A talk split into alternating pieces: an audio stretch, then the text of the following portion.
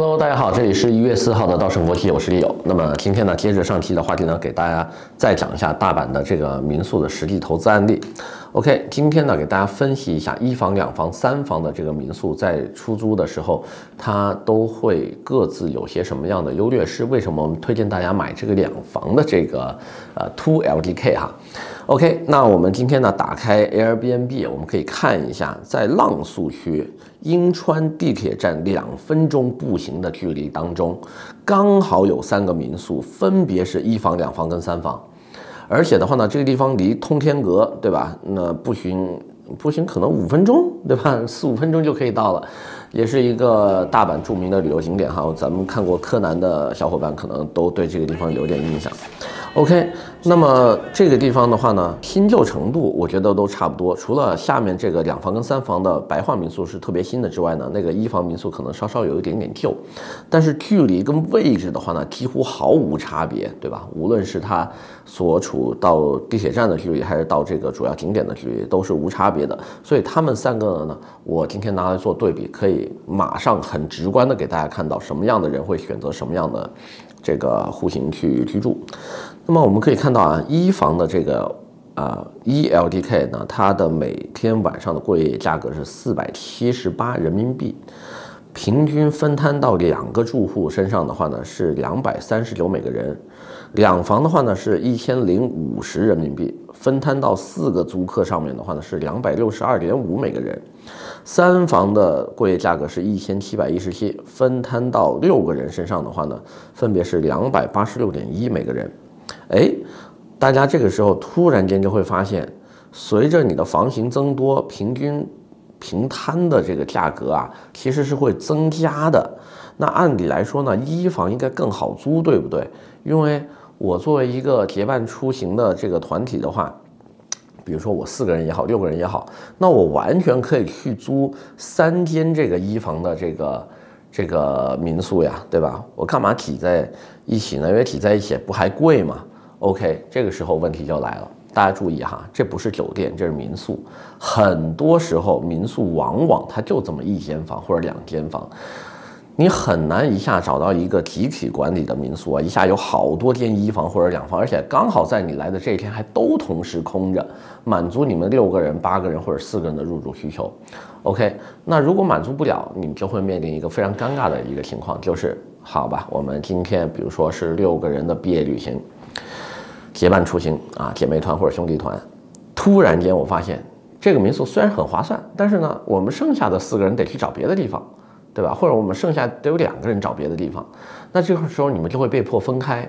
你们这个时候又不想分开，想一起住在同样的地方，那你们最适合的选择就是去住酒店。但是要注意，住酒店非常贵。如果六个人同时住酒店的话，你们要订三间房，对吧？那么三间房的话，价格会是多少呢？我相信大家只要有携程或者有 Booking 这样的软件，自己就能自己 再通过这个 APP 搜索出来，对吧？那比这个民宿就贵的不是一点半点了。所以这个时候的话呢，两房跟三房的民宿突然间就会脱颖而出。我可以同时你满足你们低价出行的这个需求，每每个人平摊到身上才两百多块钱，并且呢还能大家都住在一起。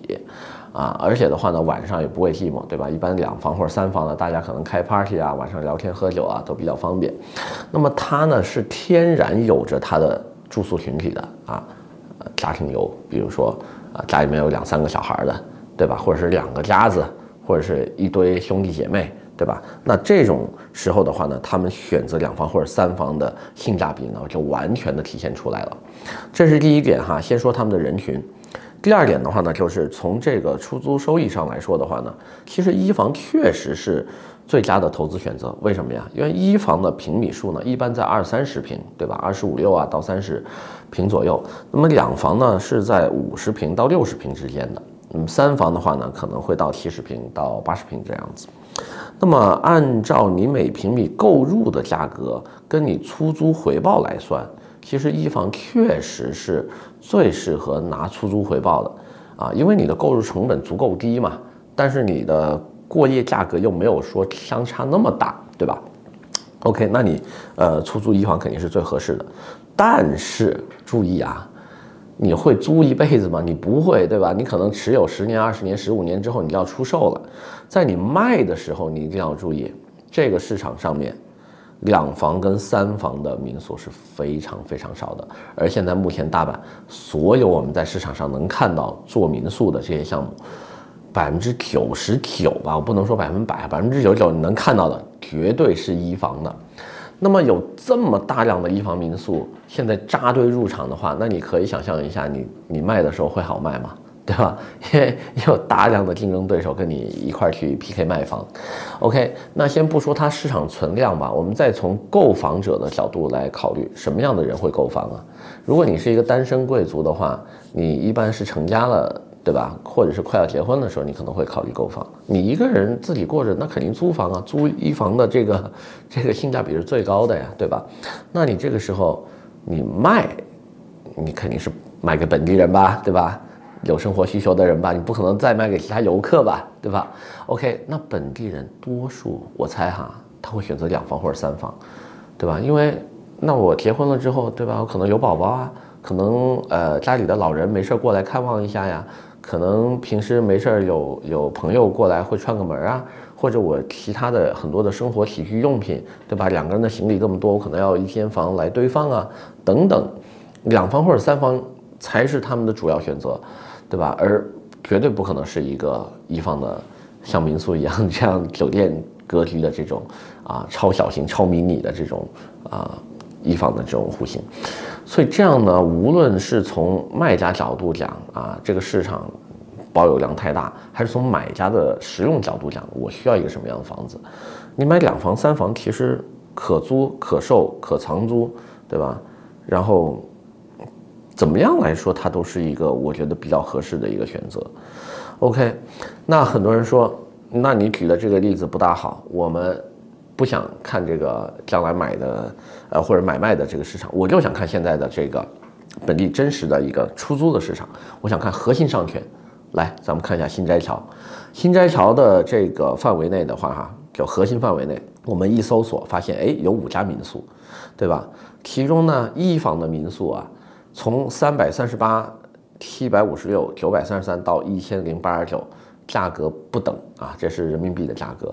所以的话呢，你可以看到一房的民宿，它价格相差是非常大的，最便宜的跟最贵的居然差了三倍，啊，当然了，我相信可能跟它的建造年份呐、新旧程度啊，还有它的这个物业管理，就是维护的怎么样啊，还有它的民宿品牌，可能都会有一定的关系。但是你会赫然发现，它旁边有一个七千一百零五一晚的住宿，这是一个两房的。那我暂且相信它是一个非常新的房子啊，可能刚刚投入运营，但是一个两房跟最贵的一房居然可以差了将近六倍多，七倍不到，这是多么可怕的一个数字！但是我我相信这也是一个不正常的数字啊，可能这个两房是不是在一个什么非常核心的这个这个这个商圈的一个一个建筑物里面，又或者是它离的这个地铁站真的非常的近，我不得而知哈。呃，但是总体来看。啊，我们把整个市场打开看，你用 Airbnb 多玩几天，对吧？你看各个核心商圈，你会发现，两房的价格一定是比这个一房合适的。而且的话呢，注意啊，咱们现在是一月四号，是整个日本旅游最淡季的一个时间段，对吧？因为日本旅游的话呢，一般来说它会有三个旺季。分别是春天看樱花，秋天看枫叶，以及夏天的这个暑假啊，那是绝对的旅游季。